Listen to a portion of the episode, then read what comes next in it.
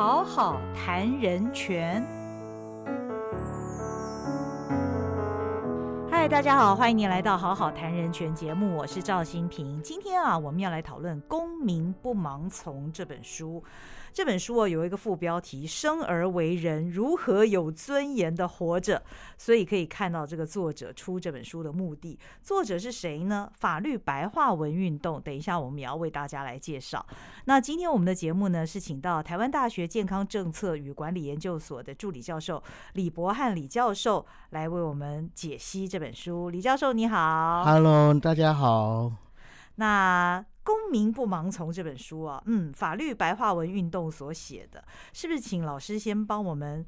呃，说明一下，法律白话文运动它其实不是一个笔名哦，哈，它是一个组织，是一个什么样的组织呢？成立的初衷是什么？帮我们介绍一下吧。嗯，好啊，嗯，其实我们最一开始是二零一四年那个时候三一八运动的时候，嗯，然后因为那个时候我们是一群呃本来只是东吴的法律系的学生，嗯，然后因为我们离立法院很近嘛，所以很常看到他们在那边集结抗议，嗯。然后，因为我们其实当时也有想要参与在这个运动里面，可是因为当时反的反的是服贸，然后又有反立法过程，嗯，然后我们发现，哎，其实很多我们注意到有很多民众其实不太确定什么是服贸，嗯，然后不知道什么是 A 克法。那个时候很流行的关键字，然后世界贸易组织是什么啊？然后或者是呃，到底为什么立法程序有这么多类型？嗯，然后我们就觉得，哎，好像可以有一群人跳下来解释，嗯，这些规定是什么？然后为什么台湾加不加入？除了那些经济贸易的考量以外，其实还有哪些法律跟政策的考虑？嗯，对，所以说我们最一开始的初衷，其实是从那个服贸白话文运动开始，对，然后后来。因为其实后来，呃，太阳花运动结束之后，我们就开始思考怎么转型。嗯。我们也很妙，我们就是一群蛮闲的学生嘛，所以说我们就希望可以透过持续的书写，所以我们一开始其实只是一个共笔部落格，就是大家一起写，在一起写部落格，然后写文章，然后介绍台湾各式各样的法律。嗯嗯，对，然后其实也刚好一四年之后，其实台湾的司法界其实是蛮活跃的，就是一直有很重要的判决，然后释字，然后新的立法出现。嗯，那我们就刚好就是。承接了这一波的风潮，我们就再翻转译给大家，希望让大家更能够有机会参与在这个公共讨论里面。嗯嗯嗯，对，所以说就做着做着，其实后 来就哎不小心就继续做下去了。对 对对，呃，所以现在等于是一家公司了，有网站哦。嗯，那在网站上面呢，其实如果听众朋友您对于任何法律、对于任何案例，你觉得非常困惑，其实你可以上他们的网站去看一看。真的，我觉得法律白话文运动。非常重要，因为对于一般人来讲啊，对于法律真的是望而生畏。那看了之后呢，又真的不懂哈。那这本书《公民不盲从》是以联合国特别为青少年编写的《世界人权宣言》简易版的三十条作为基础。那这个书里面呢，除了每一条法条它的核心精神之外，呃，我觉得很可贵的是每一条。呃，在这个书里面都有相关的案例。那大家看到案例的时候，特别是那些案例，其实大家约略也都知道那些案子啊，呃，都是一些新闻事件啊，大部分。那从这些案例呢，来辅助说明这个法条，我们到底应该具备什么样的正确观念。所以当时李教授在写这本《公民不盲从》的书的时候，最主要的目的就是要为大家说文解字，有关于世界人权宣言的内容吗？嗯，其实一直以来都很想，因为我自己本身做人权研究，嗯，然后我在。法律保障运动里面，其实也是负责的是人权相关的文章。哦，对，那所以说，其实我一直都很想要编一本就是法律人权的科普书。嗯嗯嗯，对，那其实法律保障运动之前就出了很多其他的科普书，但是人权一直没有。然后我们就有在想，其实台湾已经从二零零九年开始就陆陆续续国内法化了很多呃国际人权公约，像大家熟悉的两公约，嗯，或者是呃消除妇女歧视公约，嗯，然后消除种族歧视公约等等的。其实表示台湾的法律界已经越来越熟悉相关的人权的语言。嗯嗯。那其实台湾的 NGO 也变得很活跃，就是 NGO 因为有这些审查机制，比如说刚好因为疫情的关系，所以所有的人权审查会议都集中在今年。前阵子才刚落幕的呃消除妇女歧视公约的审查。嗯。那更之前还有障碍者权利公约跟儿童权利公约的审查，刚好都在集中在同一年。那我们就感受到说，哎，其实台湾的公民社会团体也越来越常用人权这个语言。嗯，那我们到底要从哪个公约出手呢？嗯，所以我们后来就觉得，那我们就回到最原始的，就是世界人权宣言。嗯，因为不论是哪个公约，其实都是世界人权宣言所衍生的、所发展出来的。嗯，所以它其实是最早最早一份，就是完全用人权这个概念发展出来的一个。其实它。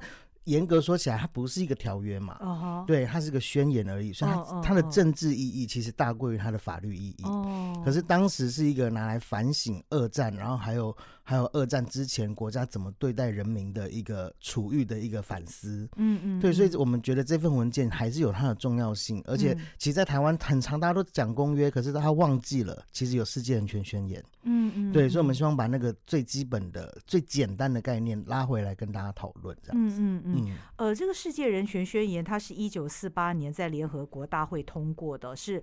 第一份全球性的人权保障文件，嗯，那呃通过的那一天十二月十号呢，也被定为人权日，就如同刚刚李教授说的，当时并不具有法律的约束力，是一种政治宣誓，但是我想也是具有一种划时代的意义哦，等于说全世界开始非常关注人权这项议题。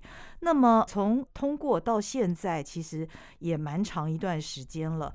那这个宣言在人权的保障上面有发挥什么作用或者是影响吗？就是谢谢你提到那个，就是他一九四八年通过，因为其实二零二三年是他的七十五周年，嗯，所以这两年就是不管是联合国还是世界各各地都在筹备七十五周年的的这个庆祝活动，然后其实也是想要借这个机会反思到底世界人权宣言做了什么，嗯嗯嗯，对，那。我觉得严格说起来，大家可能还是常常耳闻或是目睹一些蛮严重的人权侵害，就是这些这样的情况还是时有所闻嘛。然后其实我们还是会注意到国家跟政府并没有这么尊重这些规定。嗯，但是其实另外一方面，我们也会发现，其实人权保护的机制越来越完善。嗯哼，有一个可以思考的点是，当我们越来越有机会接触到或是了解到发生在其他。世界上其他地方的人权的侵害，其实很大一个重要的点，就是因为人世界人权宣言。很明确的去说哪些是人权侵害，因此它会被揭露，因此它会被通报，然后它会被宣传，然后被媒体就报道出来。哦，那其实我觉得它达到了一个串联的效果。嗯，它让世界各地的 NGO 或是公民社会，其实可以很快的知道其他国家发生什么事情。嗯哼，然后它透过联合国，因为基于这个人权宣言，还有很多国际人权公约所建立的联合国机制。嗯嗯，那他就有机会可以去调查，有机会可以去。比较超越主权的、超越国家主权的去进行一些审判，或者是去进行一些调查跟收集证据。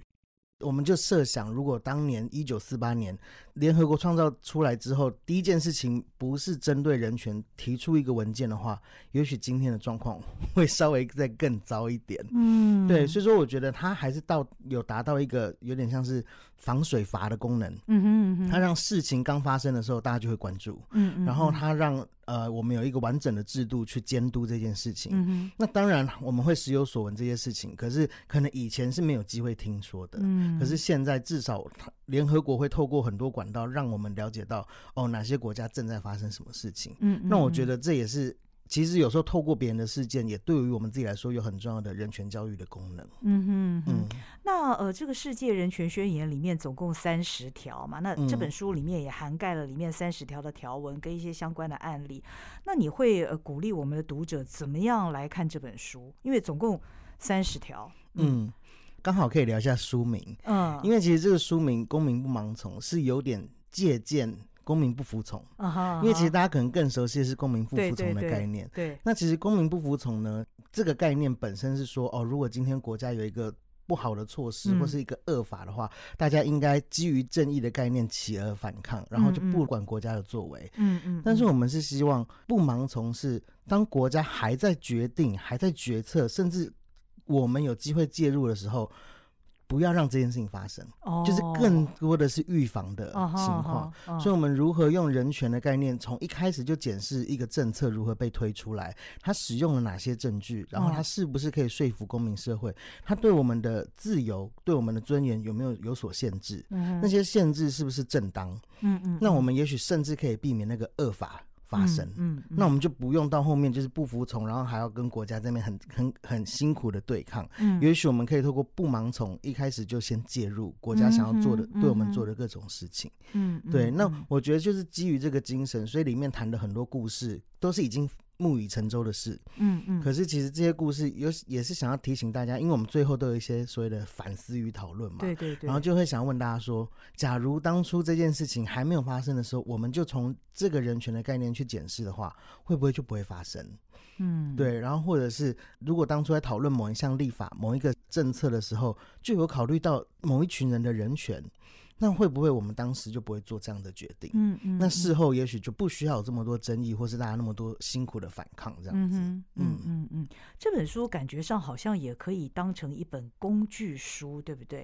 就 是如果假设有哪一些案例你想要了解，或者是也许跟自己的自身权益相关，你感觉很困惑，所以其实可以去查阅这本书，看看里面有没有。这个有没有被列在世界人权宣言里面？大概曾经有哪些案例是这样吗？嗯，其实这个说的很好，我我可以先回应一下那个工具书。嗯，因为其实我当初在编这本书的时候，我跟麦田那边其实讨论很多次，就是嗯嗯。就他们希望我怎么定位这本书，我就说我希望它是一本吵架书，就是因为其实台湾的社会其实关于人权的概念是越来越多的辩论，然后其实我们每次都会听到，其实好像变得很像公说公有理，婆说婆有理，然后每个人都可以自己用自己的方式去理解跟定义某一项人权，我们也没有试图要给一个斩钉截铁的正确答案。我们也要提醒的是，人权本来就是与时俱进的，嗯，所以它会随着时代不同的需求被扩张解释，或者是被限缩解释。那它也是搭配社会脉络的。所以其实人权它虽然给了一个普世的标准，可是我们会发现那个普世的标准是很抽象的。那它的用意就是希望，当你带到你的国家、带到你的社会处理某一个特定事件的时候，你可以针对你们国情、针对你们的文化所能理解的状况去。讨论那个权利，所以其实我觉得，像台湾公民社会这么积极的在蓬勃的在讨论各项人权是不是适用台湾的时候，我觉得这个是一个很好的现象。可是另外一方面，我们也很容易沦为就是情绪性的发言，就它不一定完全是理性的发言。那我希望这本书可以至少。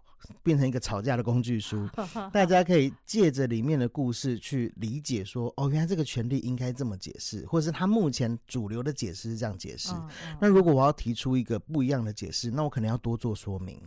那或者是说，如果这是主流解释的话，那我要可以进一步去思考，那这个国际上的主流解释是不是适用台湾的状况？嗯，对。那我里面通常故事都会选择一个是外国的故事，一个是国内的故事。那这样大家就可以参照说，哦，同一个。权利既然要被保障的话，它在台湾可能会展现在什么样的法条上面？那它在国外可能展现到什么法条上面？比如说我里面就有提到像艾滋污名啊、艾滋歧视，那它可能间接的，虽然好像乍看之下是要达到一种公共卫生的目的，但是其实它其实也影响了很多人的生计或是尊严，甚至他可能就甚至不敢去吃药，不敢去筛检。那其实它甚至阻碍了公共卫生的目的。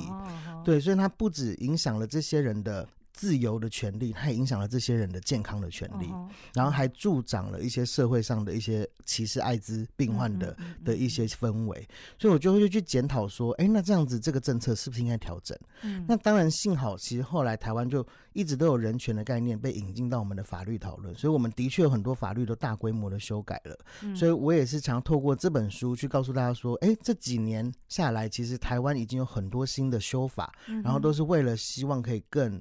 遵守人权的规则，嗯，对。那目前台湾又是有哪些规定是特别保护哪些比较弱势的群体？那那些弱势的群体又是怎么被社会建构出来的？嗯，对对对，因为其实弱势的概念是相对的嘛，嗯对。那也没有人永远是在各方方面面永远是必然的优势，也没有人绝对是必然的弱势。那我们如何都考虑到各种不同的情况，这样子？哦，那如果说大家看了这本书。吵架的话也会有所本嘛，对不对？对，我的目标是希望是这样子。嗯哼，那应该也是希望借着这本书达到一些教育的功能吧？嗯，其实主要当然是啦，对对对，因为其实我觉得准备吵架 这件事情本身就是一种教育。那其实我们也有，我们也有收到很多国高中的公民老来，就是很棒的反馈哦，就说他们可以用我们用我们选的这些文章，或者是用我们讨论的这个，因为后面的那个反思与讨论题目，刚好他们如果想要辩论，就是课堂上的辩论就可以用。嗯，然后或者是因为其实现在的公民课本里面有一些其实也跟人权有关。有一些人权教育的内容进去，虽然他没有独立出一个课纲，可是目前都在公民教育里面被教导。那其实有些公民老师说，哎，他们其实课本没有给一些案例，或者是出版商没有给一些可以实际讨论的案例，刚好我们这本书就可以让他们使用这样子。嗯嗯嗯。那目前据你们的了解，看这本书的人大部分都是像是老师或者是学生吗？哎，其实我后来还才发现，原来其实层面蛮广的。嗯嗯对，因为比如说我自己在学校有开一门课叫做健康人权，我就发现，哎，来修课的学生不只是我们系的学生，外系的学生也来修，因为他们就是看了这本书，嗯，然后他们就想要，哎，突然就觉得对人权很感兴趣，嗯所以就想要来多听一点。那我之前有在其他地方演讲的时候，发现，哎，其实也有年纪很大的阿妈阿伯。嗯，我有我得到一个我很感动的反馈，是有一个年纪比较大的阿姨，她就说她很常听她的儿子啊、孙子去看新闻的时候在讲啊，这个是人权的问题，这是人权问题。然后她就说她注意到她那个孙子有买这本书，她就拿来翻译。对，然后我就觉得哇，好感动啊！就是，然后她说，其实对她来说还是有点难懂。嗯。因为其实毕竟我可能还是有一些法律人的陋习，写字还是不完全是这么白话。然后，但是他说，可是他透过一些故事，让他比较可以了解到底孩子们在想什么。嗯，对。那我就觉得那个是一个很感动的反馈。嗯。然后我之前又有听到，就是公民老师说，其实他介绍呃学生看这本书，就是当教材回去可能选读一两篇，结果没想到哎爸妈也来去看。嗯，对对对，因为爸妈当然可能会想知道哦，当孩子在读什么嘛，然后就没想到变成爸妈爱看这本书。嗯，然后我也有遇到同事，就是跟我说哦，他们听到别人介绍这本书，所以我后来发现，哎，其实他触及的。范围还蛮广的，嗯。对，然后有点出乎我意料，因为我当初的确定位就是可能公民老师或者是念一类组的学生，就是念文法商的学生，但是哎，其实没想到，其实他触及了蛮多不同层面的人，嗯嗯嗯，真的很有成就感呢。我想讲到这里呢，听众朋友们如果还没有看这本书的话，应该也会很有兴趣、很好奇，想来翻翻这本书。那请呃老师继续帮我们介绍一下，因为既然他是谈这个世界人权宣言的里面的三十条，到底这三十条他所涵盖的范畴是有哪一些呢？其实人权宣言，它当初它在推动，其实它是联合国成立之后，它起草的时候，它本来就囊括了各州，就是比如说像有中华民国代表，然后有黎巴嫩代表，有美国，有加拿大。嗯，他一开始就是希望可以，既然是一部宣言，他希望可以囊括。不同文化、不同风情的想法，嗯嗯，对，所以说其实这个宣言里面，它最一开始的头几条是一些原则性的，比如说。尊严啊，然后平等啊，自由这样子很原则性的概念。那中间呢，就有一些规定是，比如说我们现在熟悉的公民与政治权利，嗯，包括思想自由，包括政治自由，然后包括言论自由这样子的自由的权利。嗯，但是它里面有很大一部分是经济社会文化权利，嗯，就包括我们的私有财产的权利，然后我们的健康权，我们如何受到医疗照护的权利等等的。嗯，那这些权利呢，其实是。发展中国家所坚持要放进去的哦，因为其实当时那些早年在讲人权的国家，很多是那种西方发达国家，对，所以他们在乎的可能更多是人身自由、思想自由。嗯，可是其实对于开发中国家，像中华民国代表跟黎巴嫩代表，他们当时就觉得，其实对他们的国家来说。其实经济发展也是很重要的一点，然后如何社会正义，如何就是重新分配正义，其实也是一个很重要的概念。嗯嗯，所以他们试图让这样子的概念连接到。当时的一个新的概念叫人权，嗯，对。然后呢，后面呢，其实这个人权宣言的架构后面其实就在讲，哎，那我们怎么运作？怎么是不是需要有个制度？所以他后面就在敦促国家应该建立什么样的制度啊？然后人与人之间应该保持着什么样互相负责任的态度，去看待彼此的尊严的保障这样子。所以这也是为什么副标里面就会去说，其实人权的概念就是你生而为人就应该拥有的权利。那其实这些权利。最主要的目标都不外乎是使人就是觉得他在这个社会里面活着是有尊严的。嗯嗯，对。那当然，这个就是也是相对的，因为在不同的社会里面，你所你所定义的尊严又不太一样。嗯，然后你觉得怎么样才是活得好？其实可能也不太一样，因为每个国家发展的状况不一样，然后每个国家的文化或者是我们跟家庭的关系、跟社会关系又不太一样。嗯嗯。那所以说，其实追根究底，还是希望大家回来去思考。哎，那我们活在台湾，嗯，在台湾社会怎么样才叫做活得有尊严？嗯哼，那我们是不是可以用这种心情去推己及人，去试图让我们注意到可能活得没尊严的人，可以帮助他们？嗯嗯，因为表示他们的人权可能正在受到一些默默默的侵害中，这样子。嗯嗯嗯。您能不能举一两个例子，就是这本书里面的哪几条的条文以及他们的相关案例？嗯，其实比如说我里面有讲一个。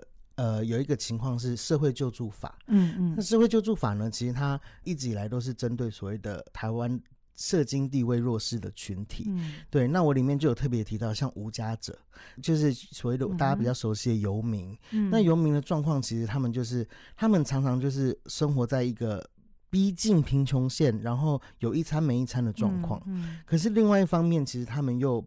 相对于很多人来说，他要保有所谓的工作自由跟生活自由，所以它是一个很难拿捏的一个界限。那我觉得目前我们的法律至少希望可以确保他们，当他们想要。被安置的时候有选择被安置的自由，嗯，然后其实国家就提供各种机会，比如说我们的健保还是希望可以尽量服务到他们，然后我们还是希望我们的各项社会福利措施可以把他们纳纳入在里面，因为台湾社会是一个什么事情都跟户籍地绑在一起的社会，对，那对于无家者来说，他可能没有户籍地，他可能甚至没有居所。所以说，他很难，就是对我们无时无刻都要填地址的一个社会来说，其实是一个困难的。嗯，那他可能没有固定的职业，导致他更不可能去找一些临时的工作。嗯嗯。所以说，其实在这部分，其实政府用了很多力气，想办法如何针对一些特殊群体去设一些例外，嗯，让他们也可以依然可以获得保障。对，那我觉得这个就是有考虑到，就是说他们的社会权利、他们的经济权利。对，但是另外一方面，其实我们还是有很多措施是没有考虑到这群人的。嗯，比如说他们的长照可能就几乎没有机会。嗯，那他们比如说他们的其他的一些权利，可能会因为在社会上有一些可能还存在一些污名或是歧视的状况，使得他们可能需要躲藏，或是没办法这么自在的过自己想要的生活方式，或是。用他们能够维持的生活方式继续生活着，常常他们自己都会觉得自己有点拍死。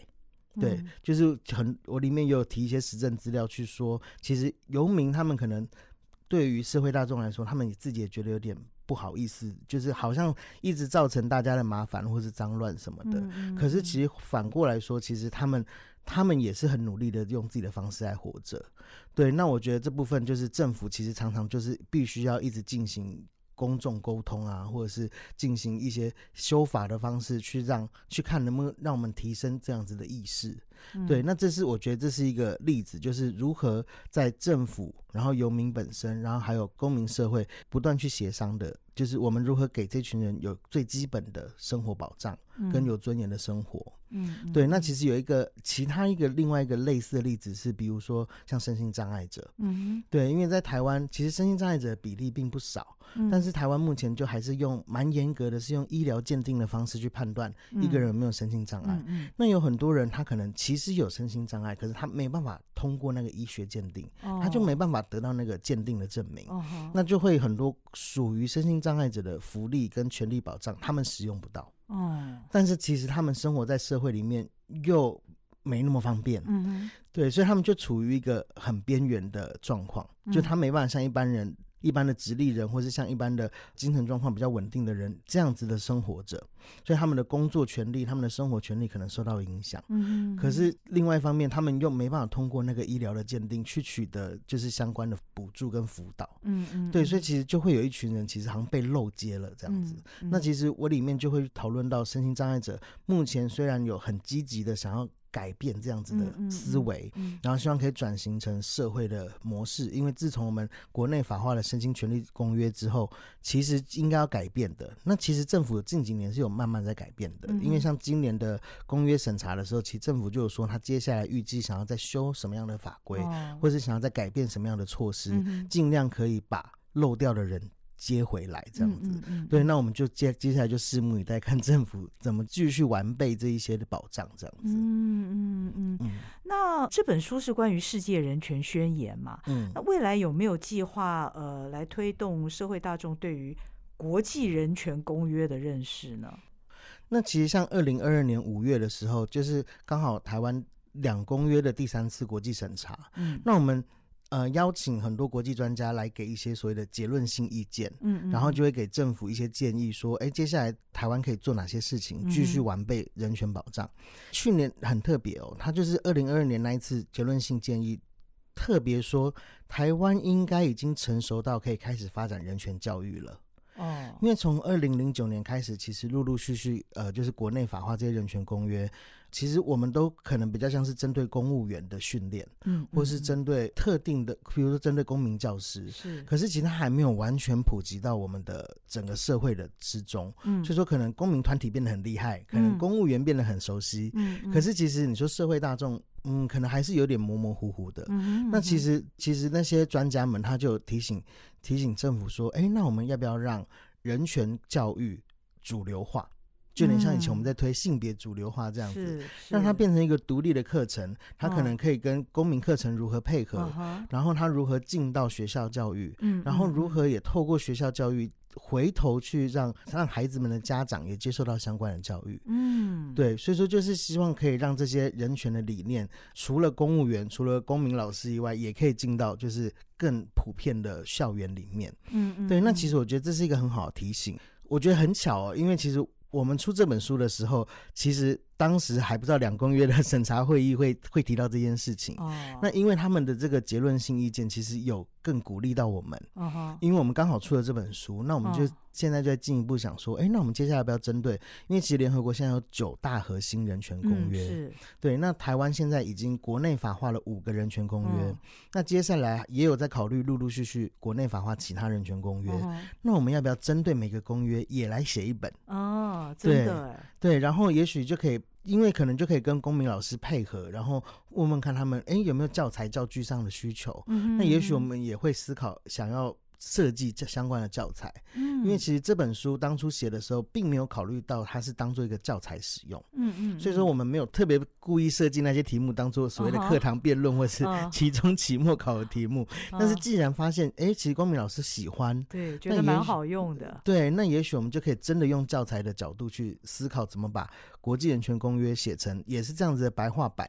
然后把它写写成一个教材或者是一个可以讨论的题目，这样子。嗯嗯嗯嗯。那当然，《公民不盲从》是一本很实用的书啊，但是它因为呃时代的演变啊，或者是说未来会有更多不一样的一些多元的一些案例，类似这样的一个书籍，它会不会有一再的你们要重新再更新这样子的一个需求？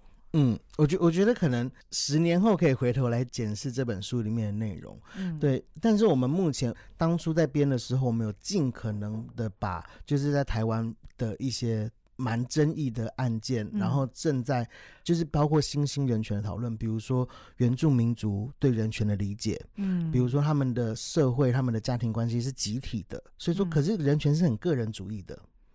所以说，有时候在比如说土地的权利上面，可能我们想象的是私有财产，是，可他们想象的是跟文化上面的传承的遗产。嗯嗯。所以说，其实那又会有点不太一样。说里面也有去点出，哎，这些新的人权观念怎么跟既有的人权观念做一个磨合？嗯嗯。然后或者是同志的人权，就是 LGBT 性少数的人权，他们可能目前乍看之下就是风平浪静，可是其实潜在的也还是相信有在台湾社会还是有很多。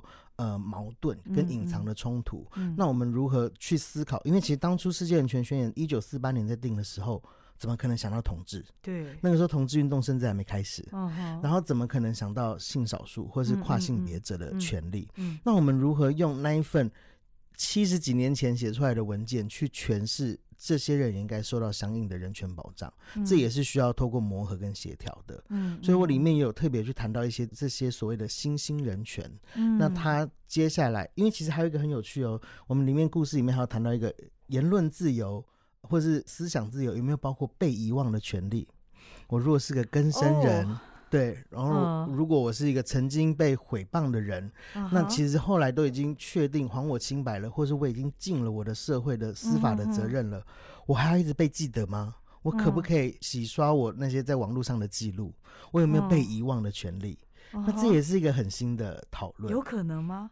呃，目前在像在 欧洲人民法院是认为可以的，嗯嗯，因为他觉得这样子才有办法真的让一个人重新开展他的新生活。那这也是我们会期待。就是希望人们可以拥有的新生活。嗯嗯，对。那其实所以说，对从人权角度来说，我们就会觉得一直惩罚这样的人也不是好的，因为我们希望他最后可以复归社会，重新成为社会的一部分。嗯嗯。但在台湾，这些讨论是还没有出现的。是。对，所以我们引用的是国外的案例，可是希望可以让台湾也开始思考：哎，那台湾需不需要讨论被遗忘的权利呢？嗯。对。然后啊，当然，台湾有一些很本土的案子，比如说呃，死刑废除的问题啊。是的。对，死刑存废就是一个。很敏感的话题。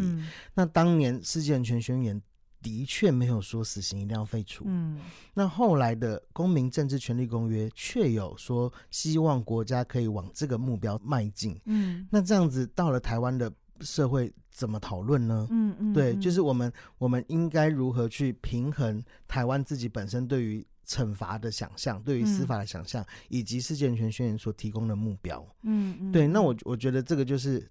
很难解，所以说就是我觉得可能十年内都还是没办法解决的问题。嗯，但是也许十年后我们可以再重新检视一下这本书里面提供的一些故事跟案例，去想有没有哪些我们突破了，嗯，然后哪些我们仍然就是还是陷入僵局当中。嗯，那也许可以思考重新编这本书这样子。嗯嗯嗯，这样看起来其实人权这个议题是无止境的哦。我们会希望有一天可以不需要再讨论人权了，因为有一天可以不讨论，表示就没有相关的侵害了。对，但是我觉得，我觉得对人权的学者来说，只要国家存在，我们就要很小心。但是我们又很需要国家的存在，因为我们没办法方方面面照顾到我们自己的生活。嗯，我们有很大一部分的权利需要交给国家，让他来帮我们进行治理跟制度化的很多很多生活的方面。可是另外一方面，我们要很小心提醒自己，我们不能过度太多权利给他。嗯，对，就是对人权的想象是说，我们虽然我们彼此之间签了一个社会契约嘛，然后我们希望有一个有一个政治实体来治理我们，然后就是维持社会秩序，但是他有可能会不能做过头，他不一定是恶意的，他有可能只是没想清楚。对，那我们。我们用什么方式提醒他？然后我们用什么方式检讨他的正当性？这个就是我觉得人权想要带给我们这个启示，这样子。嗯嗯嗯，我觉得这个里面真的是有很多的思考。那在思考以前呢，其实我们需要大量的知识。嗯嗯，所以。我真的觉得《公民不盲从》这本书是非常有意义的。那今天也非常谢谢李教授来接受我们的访问，跟我们好好谈了这本书。那我想听众朋友们听了这一集之后呢，看这本书会更有感。好，谢谢李教授，谢谢谢谢邀请，谢谢谢谢。那也谢谢您收听这一集的好好谈人权，我们下回再会，拜拜，拜拜。本节目由国家人权委员会委托国家教育研究院与好好听文创公司共同制作。